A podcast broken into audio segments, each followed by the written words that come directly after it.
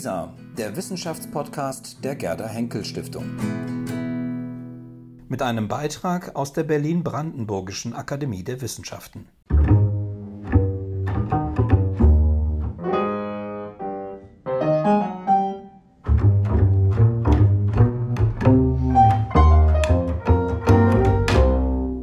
Auf ein akademisches Viertel mit ist ein Podcast der Berlin-Brandenburgischen Akademie der Wissenschaften und ihres Jahresthemas 2019-20 Naturgemälde. In Zeiten von Corona sind unsere Türen notgedrungen zu. Und daher kommen wir zu Ihnen nach Hause mit einem Podcast, bei dem herausragende Wissenschaftlerinnen und Wissenschaftler über aktuelle Forschungsprojekte sprechen, über das, was sie in ihrer Forschung antreibt und darüber, wie sich der Forschungsalltag in Zeiten von Corona verändert. Mein Name ist Friederike Krippner. Ich bin wissenschaftliche Koordinatorin des Jahresthemas und ich treffe im Wechsel mit Ann-Christine Boley, Leiterin der Presse- und Öffentlichkeitsarbeit, zweimal in der Woche unsere Akademiemitglieder. Von Homeoffice zu Homeoffice. In der heutigen Folge treffe ich die Ethnologin und Vizepräsidentin der Akademie, Carola Lenz. Carola Lenz ist akademisch am Institut für Ethnologie und Afrikastudien an der Johannes Gutenberg Universität Mainz beheimatet. Und sie steht kurz vor einer neuen Herausforderung in ihrer Karriere, denn sie ist die designierte Präsidentin des Goethe-Instituts. Carola Lenz Forschung findet schon seit Ende der 1980er Jahre schwerpunktmäßig in Ghana und Burkina Faso statt. Sie arbeitet dort zur Kolonialgeschichte, zu Arbeitsmigration, zu Bodenrecht, zu Nation Building und zur Erinnerungspolitik, um nur ein paar Stichworte ihrer umfangreichen Studien zu nennen. Im Jahr 2017-18 war sie Fellow am Wissenschaftskolleg zu Berlin. Und das Projekt, das sie dort beschäftigt hat, ist eines der Themen, über die wir auch heute sprechen. Ich freue mich sehr, dass ich jetzt mit Carola Lenz im Gespräch bin. Guten Mittag, Frau Lenz. Ja, hallo, Frau Krippner. Wir beginnen diesen Podcast immer mit der gleichen Frage, nämlich mit der Frage, woran forschen Sie zurzeit? Gerade heute ist für mich ein besonderer Tag, weil ich das über anderthalb, zwei, drei Jahre in Arbeit befindliche Manuskript an den Verlag schicken werde. Es geht darin um die Erinnerungspolitik in einer afrikanischen Familie, Großfamilie. Können Sie dazu ein bisschen was sagen? Um was für eine Familie handelt es sich? Wie haben Sie dieses Buch geschrieben? Ich habe ungefähr vor 30 Jahren das erste Mal Ghana besucht, um Forschungen vorzubereiten mit Studierenden und bin dort sehr schnell in eine afrikanische Familie aufgenommen worden und bin dieser Familie dann über 30 Jahre lang treu geblieben. Das heißt, ich habe sie sehr regelmäßig besucht, ich habe viele Monate dort gelebt, ich habe mit der sehr groß und weit verzweigten Verwandtschaft auch außerhalb von Ghana viel Kontakt gehabt. Und da entstand dann die Idee, dass ich doch ein Buch schreiben möchte über die Geschichte, wie sich diese Großfamilie im Laufe der letzten 100 Jahre entwickelt und verändert hat. Das waren Kleinbauern oder Subsistenzbauern, sagen wir mal, die inzwischen aber geografisch unendlich verstreut sind bis Kanada, in die USA, äh, Südghana, Burkina Faso und so weiter und die sich auch beruflich sehr weit auseinanderentwickelt haben. Einige wenige machen Landwirtschaft im Dorf. Die allermeisten sind in den unterschiedlichsten Berufen unterwegs. Wir haben in der Familie einen Bischof, inzwischen Bischof Emeritus. Wir haben Universitätsprofessoren, Filmemacher, Lehrer, Buchhalter, Krankenschwestern, Mönche, Nonnen und so weiter. Also ein großes Spektrum. Das ist alles möglich geworden, dadurch, dass in den 30er Jahren in Nordghana, dem was heute Nordghana ist, die katholische Kirche anfing zu missionieren mit großem Erfolg. Und mit der Kirche kamen Bildungsmöglichkeiten und damit dann eben Zugang zu einer ganz neuen Welt jenseits der bäuerlichen Wirtschaft.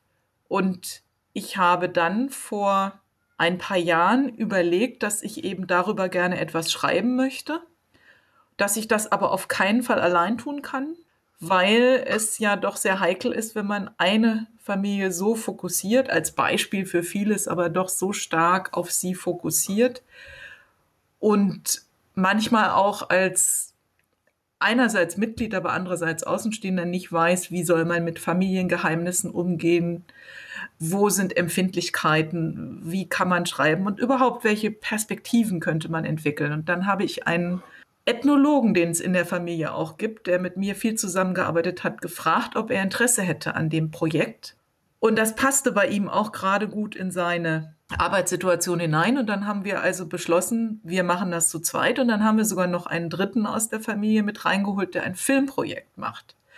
Und zu dritt haben wir beim Wissenschaftskolleg in Berlin einen Antrag gestellt als sogenannte Fokusgruppe zum Thema Familiengeschichte und sozialer Wandel in Westafrika.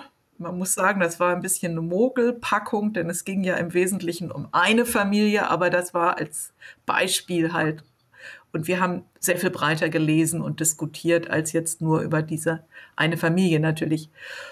Und dort haben wir dann ein Jahr lang zusammenarbeiten können am Wissenschaftskolleg und konnten uns überlegen, wie wir das machen.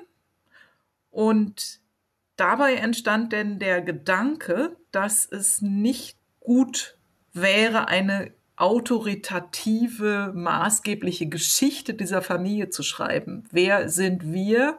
dass wir jetzt sagen wollen, so war die Geschichte der Familie und nicht anders. Und darum haben wir dann das Projekt weiterentwickelt und uns überlegt, dass wir über die Art und Weise, wie Familiengeschichte erinnert wird, schreiben würden. Und so ist dieses Buch jetzt entstanden. Das heißt Imagining Futures, Memory and Belonging in an African Family, also Zukünfte vorstellen, sich Zukünfte vorstellen, Erinnerung und Zugehörigkeit in einer afrikanischen Familie.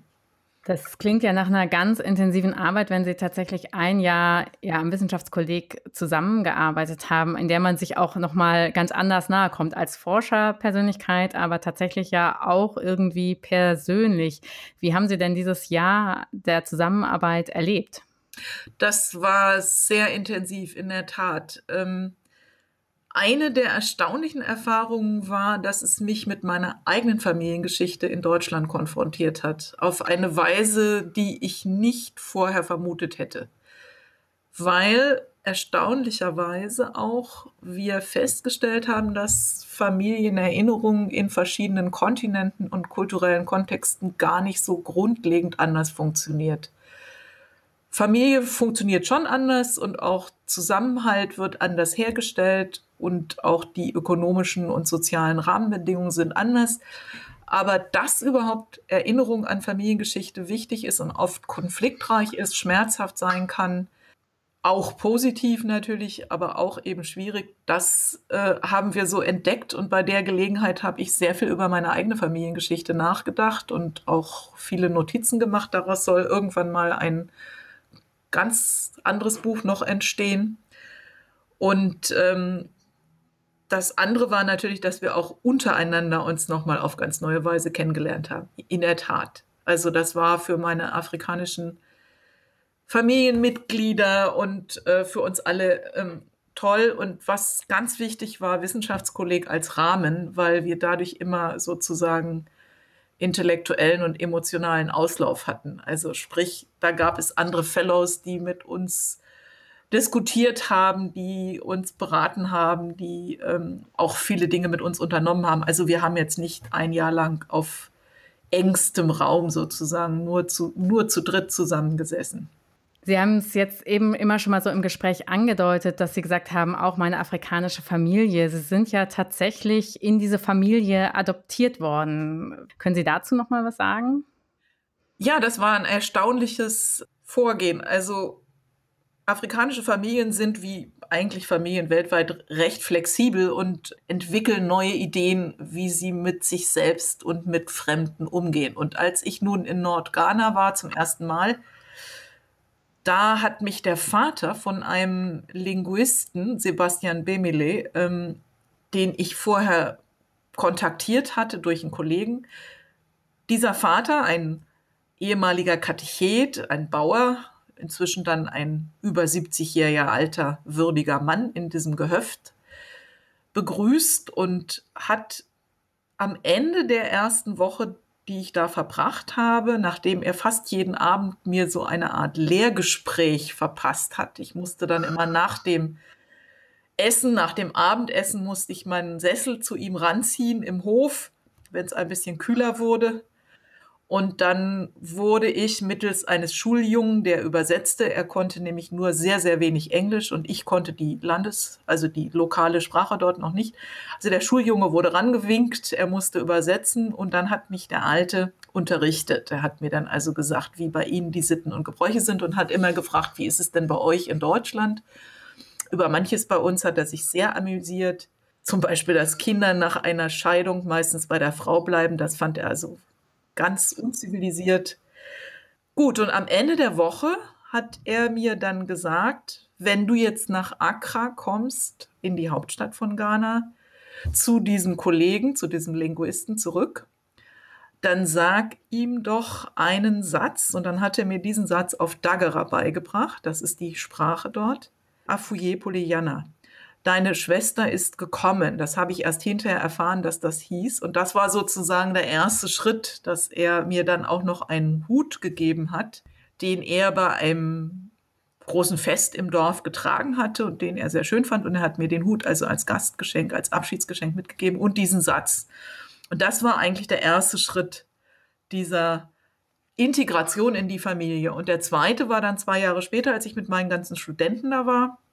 Da hat er an einem Abend eine kleine Familienversammlung gemacht, also wirklich sehr intim, eigentlich sehr klein. Und hat gesagt, so, ich habe beschlossen, es ist jetzt Zeit, dass du einen afrikanischen Namen bekommst. Und den gebe ich dir. Hat mich also sozusagen getauft. Und dabei, wie das dort auch bei den Christen üblich ist, etwas Wasser und etwas Hirsebier auf den Boden gesprenkelt. Das macht man, um die Ahnen die verstorbenen Familienangehörigen anzurufen und dann hat er gesagt, also dein Name heißt in Dagera heißt jetzt Tur Ni Anur, das heißt so viel wie Bitterkeit ist Süße. Oder wenn wir es äh, gut lateinisch übersetzen würden, per aspera ad astra. Also durch Mühen und Mühsal zu den Sternen oder zum Erfolg. Und er hat mir den Bedeutung, die Bedeutung des Namens auch erklärt. Er hat gesagt, das sei seine Lebenserfahrung. Man müsste sich anstrengen und dann würde man auch dafür belohnt werden. Und er hätte mich beobachtet und er würde glauben, dass das ein guter Name für mich wäre. Ja, das äh, ist bei Ihnen ja wirklich eine ganz spannende Geschichte, weil tatsächlich Sie, dass Sie sie ja auch privat, also Ihr Leben als Forscherin und Ihr eigenes Leben mir ganz eng ineinander verflochten scheint. Stimmt das? Ist das auch Teil Ihrer Motivation, Ihrer Forschung? Wie definieren Sie sich da? Ja, ich glaube, das ist äh, eine Besonderheit unseres Faches Ethnologie, dass wir uns in intensiver Feldforschung eben doch mit der ganzen Person einbringen müssen. Vielleicht noch mehr, als wenn ein Soziologe oder ein Politologe Ethnographie betreibt. Das äh, wird heute ja auch von vielen Kollegen in diesen Fächern gemacht. Aber dieses monatelange Mitleben im Alltag auch äh, und dann eben heute mit den modernen sozialen Medien ähm, in Kontakt bleiben können, das bringt einen mit der eigenen Lebensgeschichte ganz intensiv in Auseinandersetzung mit dem Forschungs in Anführungsstrichen Gegenstand. Das sind Forschungspartner, die sich dann auch für einen selbst als Person teilweise interessieren. Das ist nicht immer so intensiv. Also ich habe auch eine siedlungsgeschichtliche Forschung gemacht, wo ich in ungefähr 60, 70 Dörfern jeweils zwei, drei äh, Gespräche geführt habe, Interviews gemacht habe mit Ältesten zur Siedlungsgeschichte. Das ist klar, dass man bei so einer Forschung nicht diese intensiven Kontakte aufbaut. Aber dieses Verwurzeltsein in einer Region über inzwischen 30, äh, 35 Jahre, das ist schon was Besonderes. Ja, das scheint mir auch so. Vielleicht können Sie dann noch zu der letzten Frage auch ähm, dazu was sagen. Nämlich eine Frage, die wir am Ende immer stellen, ist, inwiefern jetzt Corona Ihre Forschung affiziert. Sie haben ja jetzt ein Buch zu Ende geschrieben, da kann ich mir vorstellen, das ging relativ gut, aber vielleicht können Sie auch so ein bisschen den Blick tatsächlich nach Afrika lenken. Wie beurteilen Sie die Auswirkungen des Coronavirus auf die Forschung, ähm, auf Ihre Beziehungen dorthin? dem sehe ich mit großer Sorge entgegen. Es kommt ja jetzt erst in den meisten afrikanischen Ländern an. Es wird massive Auswirkungen haben. Wir sind eben nicht alle vor dem Virus gleich. Der Virus verstärkt Klassenunterschiede, Reichtumsunterschiede. Und im Moment erleben wir dann noch äh, was, ähm, dass der Virus als etwas gilt, was aus Europa kommt. Wenn ich also aus Deutschland komme, werde ich im Moment kann ich sowieso gar nicht reisen. Aber ich weiß von einer Kollegin, die in Kamerun war, die sofort, also fast physisch bedroht wurde, weil sie als Weiße als Trägerin des Virus gilt. Es ist also eine ganz eigenartige, aggressive Stimmung, äh, wo sozusagen sich so ein postkolonialer kritischer Moment verbindet mit diesem Virus, der jetzt den ähm, Europäern als äh, hochinfektiöses Gebiet angelastet wird und damit verknüpft sich so eine so ein, eine sehr aggressive, teilweise doch postkoloniale Kritik auch. Also das sind ganz neue äh, Dimensionen von Beziehungen, die sich da auftun, wo ich noch mit großer Sorge sehe, wie sich das weiterentwickeln wird. Und natürlich ist unser wichtigstes ähm, Forschungsmittel, das Reisen eingeschränkt. Das lässt sich eben nicht durch digitale Kommunikation ersetzen oder nur sehr, sehr begrenzt. Ja, ich glaube, das ist tatsächlich etwas, was wir mit äh, Spannung und Sorge erwarten müssen, was in den nächsten Monaten passieren wird, auch gerade für internationale Kontakte. Frau Lenz, ich bedanke mich sehr für diesen Einblick in Ihr Forschungsleben und ähm, wünsche Ihnen erstmal, dass Sie gesund bleiben. Ja, vielen Dank zurück nach Berlin und vielen Dank für dieses Gespräch. Das war die fünfte Folge unseres Akademie-Podcasts. Am nächsten Dienstag treffe ich mich auf ein akademisches Viertel mit dem Romanisten, Komparatisten und Humboldt-Experten Ottmar Ette, um unter anderem über das Jahresthema der Akademie Naturgemälde zu sprechen. Ich hoffe, Sie sind auch dann wieder mit dabei. Vor allem aber wünsche ich Ihnen, bleiben Sie gesund.